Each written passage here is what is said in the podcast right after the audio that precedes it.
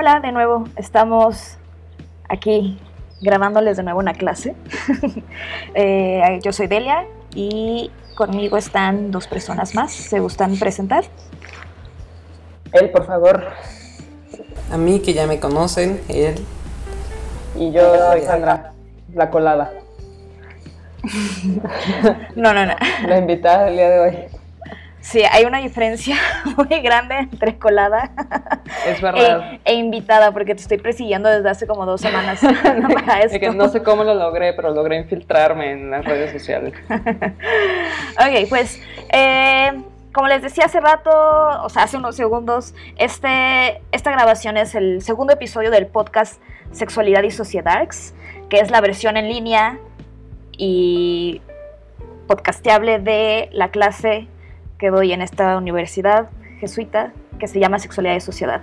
Entonces, como ya he explicado en el primer episodio, como pues coronavirus no podemos salir, no hay clases, y el episodio pasado sí lo grabamos presencialmente, pero este es el primero que grabamos en cada quien en su casa.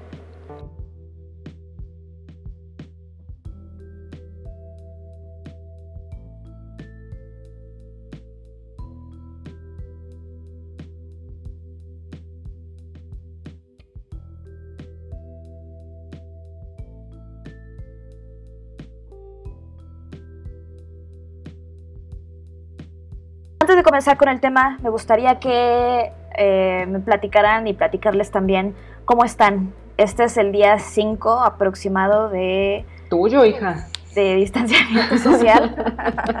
Este es mi día 9. wow. Ok, Sí. ¿y cómo, cómo les ha ido? Con trabajo, cosas, relaciones, vida. Yo ya me acostumbré y creo que ya puedo vivir así el resto de mi vida. Yo siento ya mucha paz interna, este, disfruto mucho del espacio, la soledad. Este, de hecho, me siento más social en estos momentos que antes, de, antes del- del fin del mundo, porque Ujú. más bien siento que todos estamos como buscando conectar de alguna manera, ¿no? Esta Sí, activamente, así de. ah, gente. Exacto, entonces literal he tenido llamadas este, telefónicas con personas con las que no había hablado telefónicamente en años, ¿no?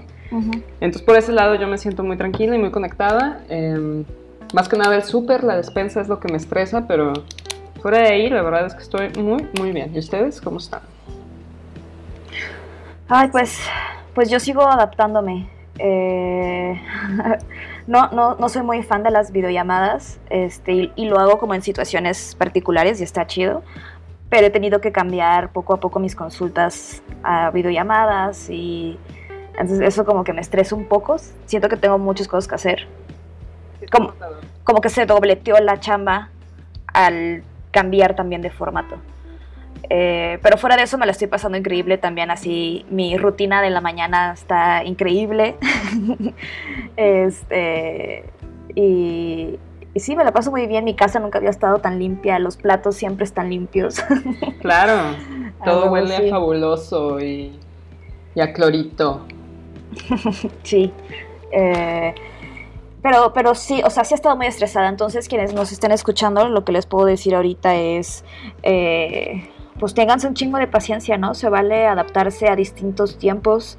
Claro. Eh, al final también esto que está pasando, o sea, no nada más nos afecta en el trabajo o en la escuela, eh, sino pues también como que en Nuestras relaciones. Ajá, en lo, en lo más cotidiano, en el salir, en... Sí, sí, sí. Entonces está bien si sienten demasiado, ¿no? Está bien si apenas se está acomodando, está bien si ahorita no se pueden eh, concentrar un chingo para hacer las cosas. Y también está bien si descubren que en realidad esto es lo suyo, ¿no? Y la vida de ermitaño nos está cayendo muy bien, o sea, ese es el gran descubrimiento que estoy teniendo yo. No ¿Y shame in that. Yo Ajá. le mando un abrazo este, a prueba de viruses y, y disforias y demás a toda la gente trans que, pues sí, que no sé, como que lidiar, o que ya es normal, pero ahora tiene que lidiar con eso, con más gente, o que, pues sí, les cuerpes y las cuerpas y los cuerpos. Claro, un Sí. saludo a todas esas personas que estén, híjole, pues pasando la difícil, ¿no? En general, pues. Sí, sí. Claro. claro. Pues gracias por compartir. Eh, en el episodio pasado, que fue el primero, estuvimos hablando de la cultura de violación. Sandra, tú no estuviste, no te pudiste colar a ese episodio. No lo logré. Eh, pero sé que tienes conocimiento previo del tema, entonces eh, hoy solo vamos a abordar un ratito como las dudas que fueron surgiendo. Eh, este, programa es para mis alumnos, básicamente.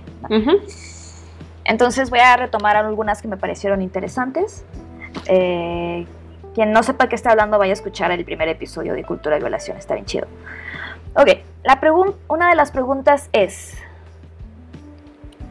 Bueno, rápidamente, ¿qué es cultura y violación? Él. Me va echando una bolita. Me vale que eso.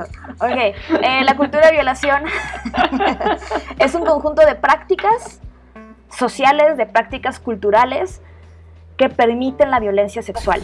Y además la justifican. Ajá, y cuando sucede la justifican, exacto, ¿no?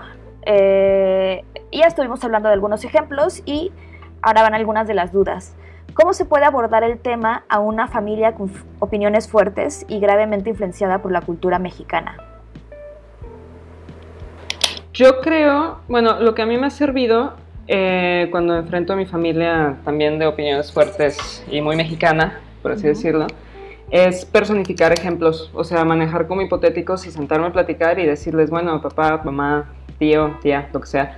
Eh, ¿cómo te sentirías si esto me sucediera a mí, no? O sea, también me echarías la culpa, o sea, también existiría como todo este prejuicio. A mí me conoces, ¿no? O sea, sabes cómo soy, bla, bla. O sea, como personificar ese ejemplo y aterrizarlo, porque muchas veces la gente creo que lo, percibe como algo muy lejano que no les va a suceder. Em, y la verdad es que esto pasa todo el día, todo el tiempo, en todos los lugares, ¿no? Entonces, aterrizarlo, bajarlo y ponerle palabras y nombres que entiendan, a mí me ha servido. No sé si a ustedes ha servido otra cosa. Ok. Por ejemplo, o sea, ¿cómo le has puesto nombre o...? Por ejemplo, alguna vez, ya digo, mis papás por fortuna son un caso de éxito, este, para quienes no tengan esperanza, yo he visto casos de éxito de gente que sí abre, abre un poquito sus paradigmas y redefine muchos conceptos. Eh, cuando estábamos hablando del tema del acoso, por ejemplo, mi mamá me decía, bueno, es que a las mujeres que las acosan, las acosan porque visten de cierta manera, ¿no? Y yo le decía, bueno, mamá, o sea, ¿tú crees que si yo me pongo una falda o qué sé yo, o lo que sea, y salgo a la calle, yo merezco que me, que me, griten y me hablen así. Entonces me decía, ah, no, o sea, ya, ya como que lo, veía más real y decía, ah, no, pues sí, no, no, no está bien, ¿no? Y pues, por supuesto, o sea, y eso aplica en cualquier otro caso. Háblese de agresión, no sé, física, sexual. Eh, no sé, lo, pongo mucho como a la paralelo del bullying, por ejemplo. Hay gente que dice, nadie nunca te va a decir, es que te, lo buscaste, ¿no? Te mereciste que te bullearan. Creo que la perspectiva que ahora tenemos del bullying es muy distinta y ya es como con mucha más empatía y falta hacer ese salto como en estas otras perspectivas.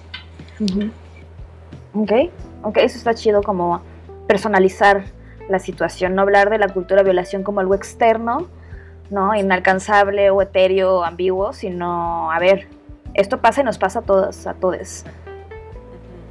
Yo lo hablaba un poco en el episodio pasado de quitarle la, la, responsabilidad o bueno, el peso de culpa sobre todo a, a, los papás, a las mamás, a las abuelas, ¿no? O sea, como al cómo han sido criados ellas y cómo nos lo han traído, sino decir, pues esto viene de, de un sistema. Totalmente. así como sirve, creo también que sirve muchísimo traerlo a ejemplos claros de nuestras vidas y contarles, abrirnos un poco en cómo lo hemos vivido y cómo es algo cercano, tanto como despersonalizarlo y decir, pero bueno, no es tu culpa que no mm, que me dijiste estas cosas o que no me dejaste hacer estas otras o lo que sea, sino que es algo que también te enseñaron a ti, que es algo que tú también tienes cargando y así, ¿no? Pues sí, básicamente como abrir una conversación al respecto de forma vulnerable y respetuosa, cariñosa. Sí, sí, creo que, uy, al inicio para mí hablar de este tema de, de la cultura violación o de feminismos o de cualquier tema que incomoda, lo hacía desde mucha emoción, ¿sabes? Como desde enojo, desde eh, como impotencia, de darme cuenta de todas estas cosas y eso definitivamente no ayudó. Pero, ajá, entonces esto de hacerlo eh, como con más cariño, con un poco más de paciencia y o también, que creo que es un poco de lo que han estado diciendo ustedes dos, como el utilizar ejemplos que ya entiendan, ¿no? Como lo del bullying o como las personas negras o la saben como o el machismo como en un extremo. Sí, es mucho de adaptar el lenguaje a uno que es entendible para, para ellas. Claro, es como ves que antes esto era normal y ahorita sabemos que ya no. Pues igual acá, ¿no? Nos seguimos dando cuenta que hay cosas que no son normales, pues. Ok, siguiente pregunta. ¿Qué podemos hacer? Eh, aquí es como estudiantes para eliminar la cultura de violación en nuestros círculos y a gran escala. Yo, yo creo que lo más, perdón, él, adelante.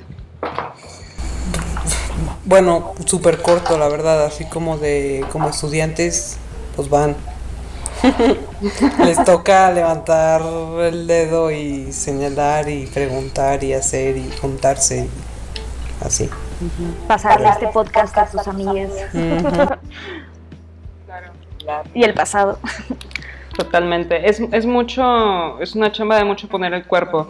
Y también, igual y si no, no tenemos como el, híjole, la energía, este, las ganas o la disposición para enfrentar o confrontar a las personas que vemos que están este, reproduciendo ciertos comportamientos nocivos, entonces simplemente con hacerse a un lado y no participar, creo que es un buen comienzo porque tampoco vamos a ser personas que, que, vamos a ejercer como este tipo de justicia social en todos y cada uno de los espacios donde nos movemos, ¿no? Hay lugares que por ciertas razones vamos a estar rebasados y también creo que es mucho de cuidado propio el poder identificar estos espacios en donde, en donde nos vamos a rebasar o nos vamos a, a cansar, por así decirlo, o salir heridos.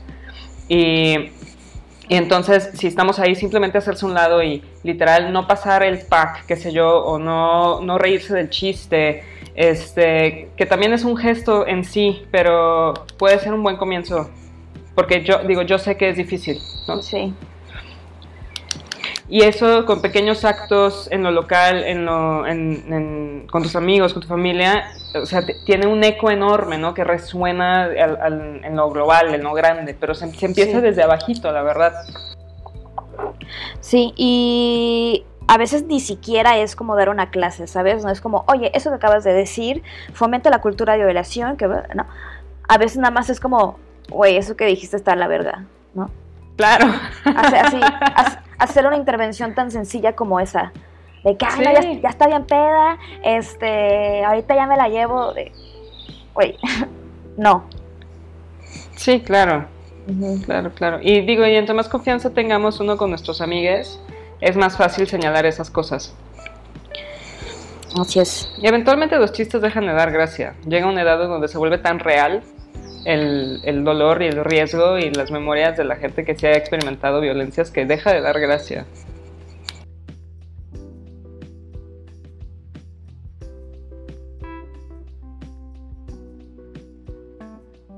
Va. Eh, la siguiente pregunta está muy relacionada, que es cómo identificar entre cultura de violación y un simple trato de chiste o de compas, ¿no? ¿Dónde está esta línea entre no, no es en serio, estoy bromeando? No hay línea. no existe tal cosa. Sí, es que justo eso es la cultura de violación. No es una línea entre esto es violación y esto no. La cultura de violación es justo eso. Son estas prácticas a veces, a veces no tanto, pero a veces sutiles, ¿no? Que, es, que se que se cuelan ahora sí como Jandra en este podcast. este y, y, son cosas pequeñas que nos hacen normalizar la violencia sexual. Entonces un chiste de, de ay, tu falda, no sé qué, seguro te la van a meter tal, o, no sé, pues, ¿no? El examen me la metieron así, sin, o sea, pues sí, es una manera pequeña, pero general, ¿no? Porque todo, muchísima gente lo hace de sustentar la cultura violación. Entonces no hay una línea, todo esto es cultura violación, los chistes, ¿no? Las bromas de, de violencia sexual de cualquier tipo, normalizan. Claro, el stand-up también suele ser muy, muy misógino y, y apologético con la violación. Así es. Y es como, hay que buscar otras cosas sobre las que bromear. Así hay es. más cosas. Hay un chingo de cosas. hay más chistes, en verdad, hay más cosas. Hay varias. Por ejemplo, a mí me gusta mucho bromear sobre cómo Jandra es dos chelas Jandra. Por ejemplo, es un chiste que es inagotable. Es Tanto que te volviste dos chelas de helio. ¿A poco ya eres dos chelas de helio? Ya soy dos chelas de helio. Ahora que estoy en, en mi cuarentena, Ajá. este, compramos unas chelas con los roomies y así como casual haciendo cosas, nos tomamos una y luego otra y luego me paré y dije, ¿qué está pasando? ¿Por qué estoy tan mareada? Porque entré, me colé a tu vida también. Dos chelas de Elia también. Y bueno, esas son algunas de las preguntas que surgieron del episodio pasado. Eh, y ahora sí, comenzamos con el tema de hoy que es el consentimiento, que obviamente está total y completamente ligado de la cultura de viola- de violación. Eh, y de hecho yo no hablo de consentimiento, sino hablo antes de cultura violación. Es, ajá. Entonces, Entender de dónde viene. Achiech. Eh,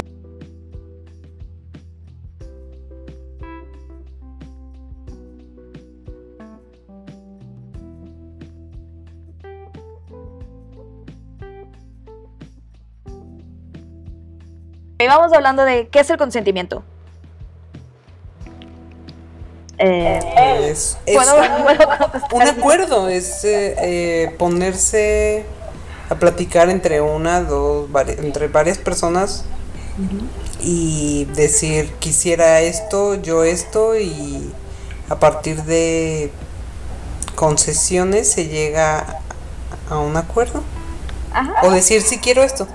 Ajá, básicamente es como aceptar o ajá, aceptar algo o querer algo y comunicarlo. Permiso. Sí, pues podemos utilizar también la palabra permiso, ¿no? Como te doy permiso para hacer esto, acepto que hagas esto. Ajá, te, te autorizo. Ok, y este es un temaxo, ¿no? Porque eh, básicamente las, bueno, ahorita, ahorita lo problematizamos, ¿no? Pero técnicamente hablando, las prácticas sexuales que no son consensuadas, en donde no existe consentimiento, o sea, en teoría son agresiones sexuales, En teoría. en teoría. Ajá. Entonces, claro que todo el mundo deberíamos de preocuparnos por el consentimiento propio y de la otra persona a la hora que cogemos o fajamos o hacemos lo que sea. Sí, claro, porque ante la ausencia de un consentimiento, pues solo queda la agresión sexual. Así es. Y el consentimiento suele ser como estar lleno de trampitas y de dudas. Exacto.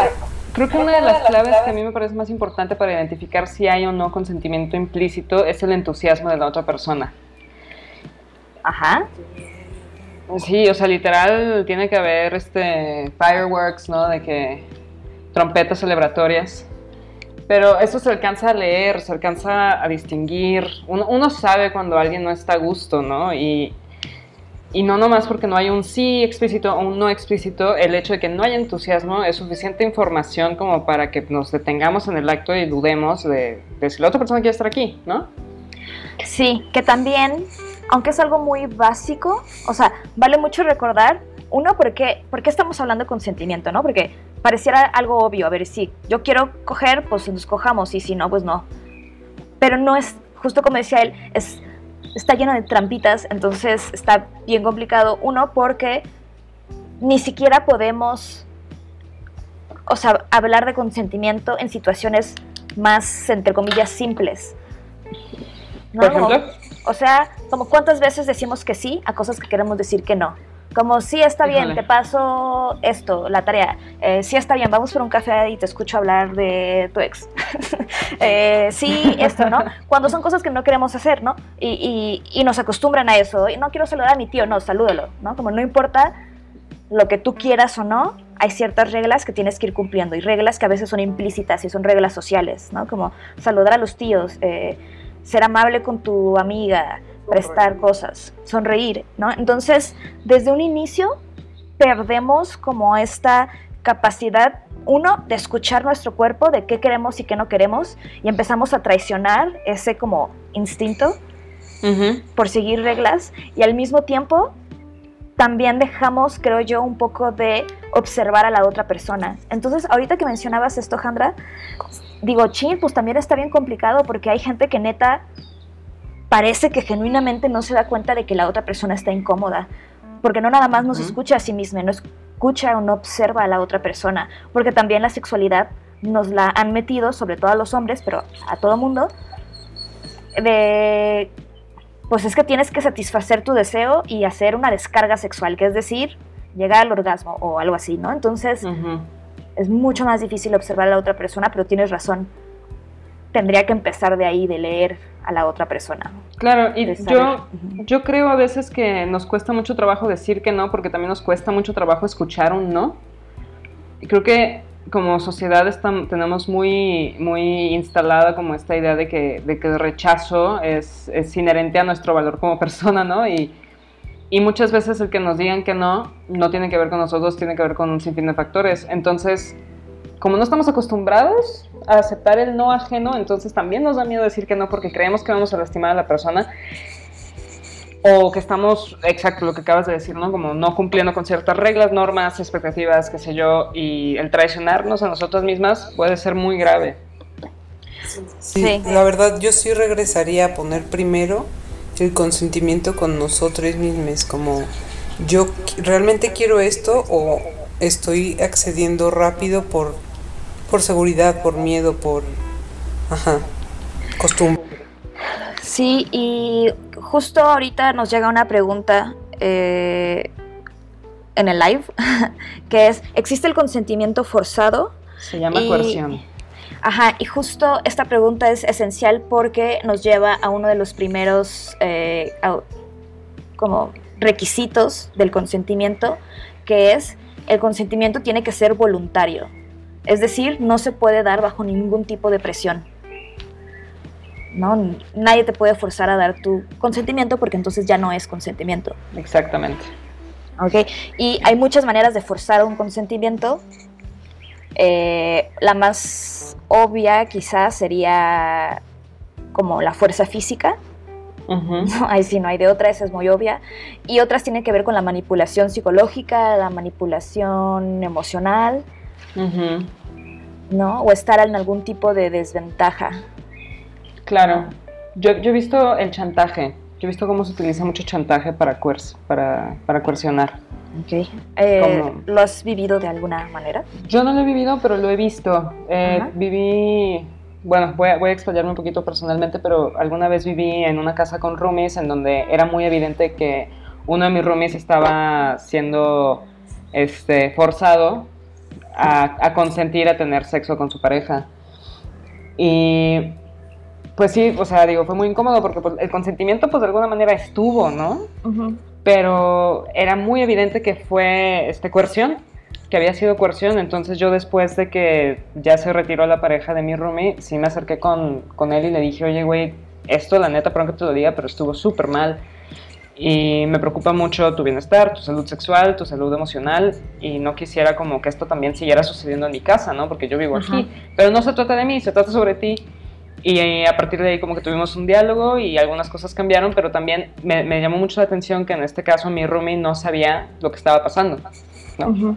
Sí, claro, fue, no, a partir de esa, fue a partir de esa conversación que él logró hacer como esta lectura interna y poner límites. Okay. Eso es una muy buena manera de contestar también a esta duda que hablábamos al inicio, ¿no? De cómo le hago para cambiar las cosas. A veces es acercarte con tu amiga, con tu amiga y decirle, oye, esto que pasó creo que no está chido, ¿no? O no está chido. Definitivamente. A mí me gusta siempre ponerle su apellido así como chantaje emocional. Totalmente. Como lo dices, ¿no? Sucede mucho en las parejas o en las personas cercanas porque es como de... Como, como si lo debieras, ¿no? Es como... Pues es lo que se paga por el amor. Claro. Por, por los cariños, por la, la salida a cenar. Sí, ¿eh? y fíjate que ahorita que hablamos de, de que tiene que ser voluntario y no sentir presión externa, creo que siempre me había enfocado a pensar en la, en la presión externa como de otra persona.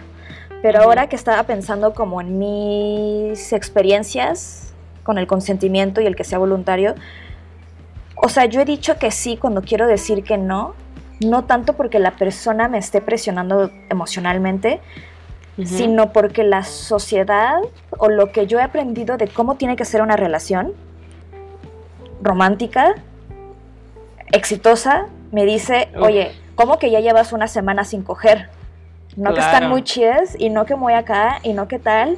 Y entonces, ahorita casi no me pasa, ya estoy haciendo las paces con eso, pero sí recuerdo hace cinco años, cuatro años, que era como, verga, o sea, no hemos cogido en una semana y media, eso quiere decir que, que tiene que ser ya. Y entonces me llevaba a tener, a estar en situaciones para hacer eso, ¿sabes? Aunque mi pareja nunca me pidiera que cogiéramos más seguido o algo así. Claro. Sí, y también me identifico un poco con eso. Eh, esa- es un pensamiento que también con los años he ido enfrentando y como eh, diseccionando para, para cambiarlo, ¿no? Porque no Ajá. va... La verdad es que es, es una ilusión de justo, ¿no? Del amor romántico, lo que nos han enseñado. Y la verdad es que hay momentos donde la intimidad se puede sentir de otras maneras no eróticas. Sí, como, no sé, dándose un masaje en las manos o cotorreando sobre sus miedos e inseguridades antes de Claro. hacerlas estallar o qué sé yo. Nos comentan en el vivo de Instagram que decirle que no a los vatos a- lo ven como, ah, no quieres porque no soy bueno, ¿verdad? Como si les diera justo en su masculinidad tóxica. Uy, opinan? uy. Y, y esto está bien interesante porque, o sea, los hombres, creo, pueden responder al no de maneras súper diversas, pero toda- casi todas tóxicas, ¿no? O Por sea, es- ejemplo. Es, es, es muy raro que le digas que no güey y que te diga como, ah, ok, está bien, ¿no? ¿Y cómo estás? Y, Chido. Ajá, este, ¿qué estás viendo en Netflix? No. sí, por un lado puede ser ponerse a la defensiva, ¿no? O, o el mismo chantaje de cómo, entonces, pero que no te gustó, pensé que esto, yo pensé que tú también querías, hiciste todo Claro. tal, y es como convencerte de que tú sí quieres cuando ya dijiste que no. ¿No? Hay veces que hasta se pueden poner violentos también, Ujú, así sí. como, ay, ni que quien te quiera coger, pinche puta, bla, bla, Sí, bla", de ¿no? que no, eres una... Sí. Ajá. Entonces hay muchas maneras que tienen las personas en general para rechazar ese no. Y es muy difícil, o sea, es muy difícil sostener un no. Sí, Ha- Hace poco en un, en un taller al que fui hicimos una, una- un ejercicio en donde a todo lo que nos fuera a preguntar nuestra pareja, de, o sea, el equipo, teníamos que decir que sí. Y después a todo teníamos que decir que no. ¿no? Y algo que notábamos es que cuando nos tocaba decir que sí, pues era muy fácil, pero cuando decíamos que no, a huevo teníamos que dar una explicación. Oye, entonces que vamos al cine y yo, no, es que fíjate que no puedo. Oye, ¿Por esto qué? no, es que no. no. Sostener un no es muy complicado. Vivimos en una sociedad donde es muy difícil decirlo y segundo, sostenerlo. Sí, no lo puedes pensar sin pensar un montón de, de Excusas. y respuestas a las preguntas vinientes. Y, y otra, otra de las características importantes del consentimiento, que creo que hablábamos justo antes de que empezáramos a grabar, tiene que ver con, el, con que sea un consentimiento entusiasta. Y lo que quiero poner ahorita sobre la mesa es, antes de que ustedes conocieran el tema del consentimiento así más explícito y todo este business, ¿ustedes cómo consentían en sus prácticas sexuales? antes de que supiéramos tanta teoría y estuviéramos tan iluminadas, Ajá. ¿Te refieres cuando éramos bebecitas, adolescentes? Ah. Cálmate. De que a los seis años, o que A porque ya estudió consentimiento. No, hija, eso ya es otra cosa. Este, no, yo la neta siempre he sido muy, muy, muy observante, como siempre fui muy tímida, entonces más bien como que todo era como muy soft en general. Y, y otra cosa que aquí creo que irónicamente yo estoy como en cierto, cierta ventaja es que yo soy lesbiana, entonces es creo que muy distinto como iniciar relaciones sexoafectivas con mujeres que con hombres. Y al menos en mis experiencias con mujeres, la verdad es que todo ha sido en, en la sí, siempre ha sido muy ha habido mucho consentimiento, pues, o sea, ha sido muy fácil y muy fácil decir que no también si no, si no apetece el momento. Ah, Pero nunca nos dijiste cómo consentías antes. Pues solo, o sea, nunca explícitamente, quizá implícitamente. ok, pero implícitamente cómo. Haciendo Pues qué, acercándome a, o sea, también como mostrando más interés físicamente, gest- con gesticulaciones, vaya, no sé, o sea, si alguien se me acercaba como corporalmente, gracias, o sea, si alguien se me acercaba como para darme un beso, entonces pues yo me acercaba al mismo tiempo, ¿no? Ujú. Mm, no sé, caricias, yo también le respondía. Luego aprendí que puedo decir sí, sí quiero y ya, todo cambió. Todo cambió. Ajá. Yo igual era como, pues sí, contestando o poniendo mano y quitándome, así como de... eh, eh, eh, eh, eh, eh. Ok. Quitando mano. Ya. Porque eh, creo que por lo menos yo un poco consentía sí tomando ciertas iniciativas como esto de mover la mano y ajá Ujú. y pero también y, y- y creo que esta es una que se repite muchísimo una manera de consentir que yo he tenido tengo probablemente tendré y mucha gente más es no resistir los avances sexuales no es ¿Cómo como que que no resistirlo? o sea si baja su mano hacia mi nalga izquierda no resistirme Ah, sino dejar que pase Ah, ok. Pues sí. Ujú. ¿No? Y, y está muy cabrón eso porque si el consentimiento que estamos acostumbrados a dar es no resistiendo avances o no rechazando estos avances sexuales, pues está cabrón porque hay un montón de razones para no rechazar avances sexuales. ¿No? Y una de 100 es porque quiero, pero hay muchas otras más. No como esto que les decía de que pues a mí me daba pena, ¿no? Como ver, bueno, esto creo que no se los decía ahorita, pero una razón para no rechazar avances es como tener pena o tener vergüenza. Y a mí me ha pasado varias veces como, ay, no quiero que me vea como súper chafa. ¿No? Sobre todo cuando llegué a salir con personas, con una persona más grande. Algo que sí me tripeaba era como, no, ¿cómo le voy a decir que se detenga si, Es más grande. si es más grande? Y obvio yo también soy súper abierta y soy súper cool. Y llevamos nada más 15 minutos fajando, ¿no? Pues no, apenas. Ajá. Y bueno, hay muchas más razones para no rechazar estos avances. ¿A ustedes se les ocurren algunos como que hayan vivido o así?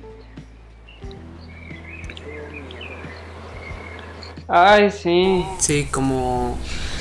¿Sabes qué? Esto puede que se acabe rapidísimo y, y yo me lo, me lo quite de encima en chinga, así como de ahí nada más fueron unas caricias un poco incómodas, pero ya y, y sigo adelante Híjole, sí. en vez de hablarlo y que la persona se ponga súper incómoda, que esa relación o no sé, como de que todo cambie o que todo se vuelva como súper tenso, ¿sabes? Tal cual miedo como a la tensión, como si fuera tan terrible o algo por el estilo. Exacto. Yo otra razón para no rechazar avances ha sido que estoy muy peda. La verdad. Ya. ¿Qué, qué es ese me? O sea, como, es que es- es- creo que es muy común, ¿no? Y ahí es, es donde entro como en este asunto de, a ver, si la otra persona está ebria, necesitas poner muchísima más atención a lo que está pasando, ¿no? O sea, hay una cuestión de responsabilidad ahí muy brutal. Exacto. Esa es otra característica súper importante del consentimiento. Tiene que ser coherente, ¿no? O sea, la persona tiene que estar en sus cinco sentidos, o por lo menos que pueda entender con quién está, qué está haciendo, en qué, qué día es, ¿no? En dónde, por qué, Claro. cómo, por dónde se le, le quieren meter eso que le quieren meter. O sea, Por supuesto. si una persona ya está en un nivel de peda donde no te sabe decir exactamente dónde está o quién eres, o... entonces eso ya no es un consentimiento, ¿no? En cinco sentidos. Alguien que está dormido y me caga tener que decir esto, pero sigue siendo necesario, una persona dormida no puede consentir. Exacto. No importa si es tu novia, no importa si le quieres dar la sorpresa de que, uy, te voy a despertar con mi erección fuerte de en la noche o en la mañana. No, O dándote unos besitos en la vulva. No. no, espérate, no, güey. Exacto. Digo, claro que hay cosas que se pueden acordar previamente, ¿no? Así de, uy, a mí, por favor, Jandra, siempre despiértame toqueteándome las nalgas y después, ¿sabes? Como, ok, se vale. Ok, está bien, Delia, está bien. Pero si no lo han hablado antes, no está chido. Y no saben la cantidad de personas que atiendo en consulta y que veo en la vida que me cuentan que sus parejas les despiertan con tocamientos. Ay, no. No, no, no. Y no siempre lo detectan como algo malo. Aunque sí se sienten incómodos. Entonces, Por supuesto, es una invasión a tu privacidad, es vulnerarte. Ay, no, qué horror. Y bueno, y regresando un poco a esto, a, a cómo consentimos, eh, solemos consentir no verbalmente. Y cuando es no verbal, pues está cabrón, ¿no? O cuando es no rechazando avances, está cabrón por todas estas cosas que decíamos, por la cultura de violación, básicamente, ¿no? Porque nos da miedo, nos da confusión, o sentimos presión de la sociedad, o sentimos presión porque ya llevamos seis meses con esta persona. Hay muchas razones para no rechazar y que no necesariamente es quiero. Y por eso es tan importante hablar de cómo sí hacerle para consentir verbalmente, porque ya sabemos cómo hacerlo no verbal, sino cómo hacerlo de una manera más entusiasta y clara.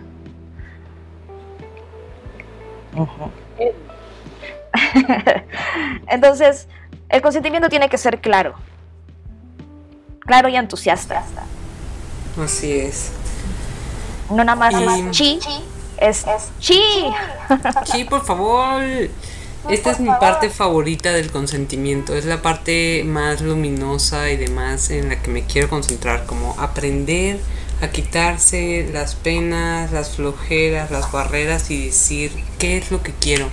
Compartirlo y decir, oye, es que me gustaría que intentáramos esto, que... mm, sí, o sabes que sí te he estado viendo cómo me echas el perro y te quiero dar unos besos. ¿Para cuándo? Y eso es súper claro, no te quedan dudas de que estás siendo hostigante o acosador o lo que sea. Sabes que te quieren besar. Y creo que también cuando aprendemos a hablar este, sobre, cuando sí queremos como hacer una práctica especial eh, y nos acostumbramos a tener estos diálogos, la verdad es que nuestra vida sexual mejora mucho, ¿no? Sí, claro. Claro, si puedes decir que sí a cosas que te gustan, quizá más adelante no nada más puedes decir que sí, también puedes pedir cosas. Claro, entonces practicarlo y practicar el saber decir que sí y saber decir que no, solamente puede mejorar la vida sexual de cada quien. Sí, No. cheñol. Y bueno, entonces tiene que ser entusiasta, claro, y con claro nos referimos a, oye, este, te puedo meter eh, mi verga en la boca y que la No. otra. Persona diga, este, eh, no sé, y que, y que se la empiezas a acercar a la boca, no, o sea, un no sé, un tal vez, un... mm, mm, no es un no es un consentimiento claro y No, entusiasta. para nada. Tampoco no. risitas nerviosas como de jeje, jeje.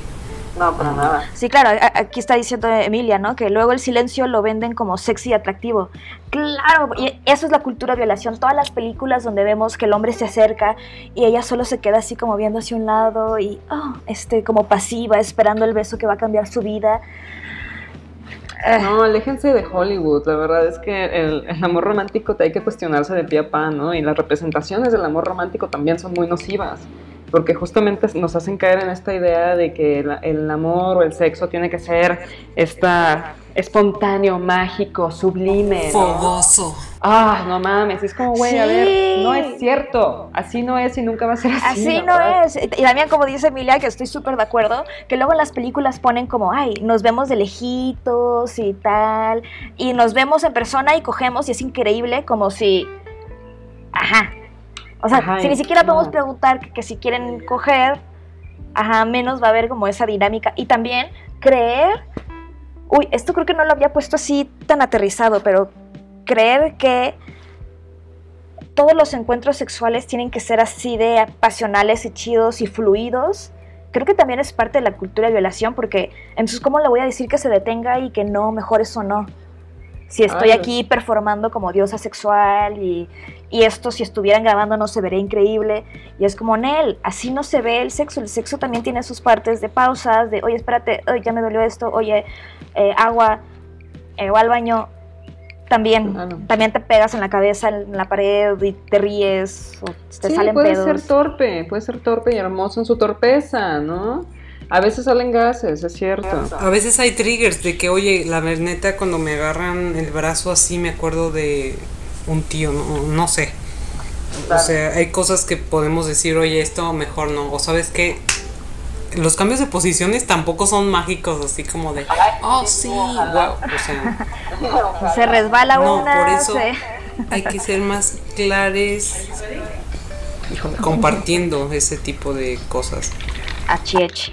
Y este. Ah, se me fue lo que iba a decir. Porque escuché a tu roomie Hannah en el fondo. Jeje. Eh, ah, algo que no podemos irnos sin hablar de esto es. eh, ¿Qué onda con eh, que el consentimiento tiene que... ¿Qué huele con el consentimiento? este... Con las relaciones de poder. Es No, un, como- todo un tema. Es un temazo. ¿Qué es una relación de poder, Jandra? Platícanos. Él. No, no te creas. Este, cuando. mm, Ay, yo lo distingo cuando existe eh, justamente una relación de poder por una de las partes porque la circunstancia no permite que o, este, la relación esté equitativa. ¿Is that the right answer? Ajá. ¿Y cómo, pero cómo una relación puede no ser equitativa? Por ejemplo, una relación de trabajo en donde sea jefe o jefa y subordinade. Ajá. Por eso es un ejemplo, eh, profesor, ay, no puedo creer que estoy diciendo este ejemplo, pero profesor y alumne es una clara relación de poder. Este, muchas veces, no siempre, pero puede haber casos en diferencia de edad. Ujú. Y hasta ahí mi reporte. Ya. Fíjate que. Bueno, no sé si ustedes tengan alguna experiencia que quieran compartir en cuanto a relaciones de poder. Esto que yo les platicaba, o sea, cuando salí, cuando yo tenía como 20 años, salí con un güey que tenía 34. Y tú tenías 20, o sea, te Yo llevaba tenía 14 20, años. o sea, me llevaba 14 años. Yo ahorita tengo 29, este año cumplo 30. Y me volteó a ver de 20 años, hace 10 años, y digo, ¿qué chingados hacía saliendo con un güey de 34, pendejo, que además así se las hacía de poeta y, y me chantajeaba? Ajá. Ah, es muy típico que te liguen con eso de que soy un poeta. Recalcar que el güey era, que el güey se cree poeta. Ajá. Pero creo que los peores son los profesores. No, totalmente, totalmente. Este, que también es una cuestión patriarcal, ¿no? Claro, y que algo que platicábamos en el, episodio pasado es que la cultura de violación hace que nos parezca romántico y cursi y así, como este tipo de relaciones, sobre todo con un hombre mayor, con mayor experiencia, con un trabajo como más importante, ¿no? Claro. Eh, y, sí, y los, no- no- y los profesores justo tienen casi todas estas características, ¿no? Claro, nos enseñan a erotizar ese tipo de perfiles. Ujú. Y, híjole, ya cuando desvanece esa, esa fantasía, la, la realidad que queda ahí es espeluznante, ¿no? Ay, sí lo es. Pues sí. A veces creo que a, nos- a- a la- a nosotros, por ejemplo, que ya, ya tenemos 30, 30 años, eh, nos toca también como cuidar mucho a las personas con las que nos relacionamos, ¿no? Y no digo nomás nosotros, sino también cualquier persona. Esto es una invitación, ¿no? A que cualquier persona que tenga, que ya, pues que ya es un adulto, ¿no? Realizado de alguna manera, o sea, cuide sus vínculos. Y, y no pasa nada si hay un interés en, en tener una relación con alguien más joven, o sea, no, no, hay problema, pero sí hay una responsabilidad extra que se le tiene que prestar a ese tipo de relaciones para que no se presenten estas dinámicas de poder que pueden ser terriblemente nocivas, ¿no? Delia, ¿quieres decir algo? Este, sí. Bueno, esto que dices de, de la, como, de la edad, es un trip. ¿no? Es, o sea, es un trip porque lo he vivido como salir con alguien más grande que yo y todo lo que eso conlleva. ¿no? Me han gustado profesores y sé lo que conlleva también. eh, y también he salido con gente más joven que yo. O sea, y es algo que, que siempre me preocupa y siempre está ahí. Eh, pero también sé que pues, no voy a dejar de salir nomás con toda la raza porque les llevo años o así y que se vale. Pero algo que por lo menos yo he hecho es siempre hablo de este tema con las personas y también es algo es un tema que yo llevo a mi terapia pues es como a ver estoy saliendo con esta persona y sé que es más joven y, y me preocupa no tener esta relación tan desbalanceada o así Eh, uy aquí pregunta Emilia eh, las relaciones de poder también podrían ser entre pares dice pienso en mi prepa de que los populares y si te invitaba a salir uno de ellos era ¿Cómo le vas a decir que no a él? Uf, la crisis. Claro. Uf, claro, claro. Por supuesto, es una cuestión de, de capital social incluso, ¿no? De alguna manera muy mórbida. Exacto. Y que tiene que ver como, ajá, eso también es cultura violación, como hay gente a quien no le puedes decir que no. O sea, si Mm. llega, eh, voy a poner un ejemplo muy malo, pero si llega el cantante de Panda y yo soy su fan y me dice, oye, ¿qué onda, baby? Vamos por unas chelas y a mi depa, pues va a haber una relación de poder, ¿no? Aunque sea un güey de mi misma edad. O sea, el hecho de que sea famoso, o el hecho de que alguien sea popular, o el hecho que... eh, sí, ¿no? Como no poder decirle que no a alguien cool. Chido, estoy leyendo acá del... del Nadie es tan cool. Nadie. Este, ¿él ibas a compartir algo? Mm, Pues, ajá, que, como des- desbloquear un poco esto de relación de poder, así como de, ah, no, pues este tiene poder sobre mí o es una autoridad. Más bien hablemos como de, de la, de cuando no hay una relación equitativa porque alguien sí tiene un poco más de, de ganancia en, en varias cosas, ¿no? O sea, puede ser en lo social, puede ser en conocimiento, puede ser de trabajo, puede ser de género, puede ser de... Sí, luego, oh, digo, ya este, adelantándome un poco, pero por ejemplo, la cuestión de la desigualdad económica entre parejas también es una clara relación de poder, ¿no? Claro. De- dependiendo, sobre todo, claro, cómo, cómo se lleva, ¿no? Igual hay muchas parejas que viven en, en situaciones equi- equitativas y otros que no, y lo llevan bien, pero muchas veces se utiliza como un arma de sometimiento, ¿no? Sí, sí, sí, claro. Y se utiliza, o sea, incluso desde nuestra familia, ¿no? No sé si ustedes será como, a ver, si te portas bien, ¿no? Si haces lo que yo quiero, te doy este premio, o te doy tu domingo, o te doy... Ugh, Y, y así nos la manejan después nuestros esposos, ¿no? claro, manipulación, tal cual. A.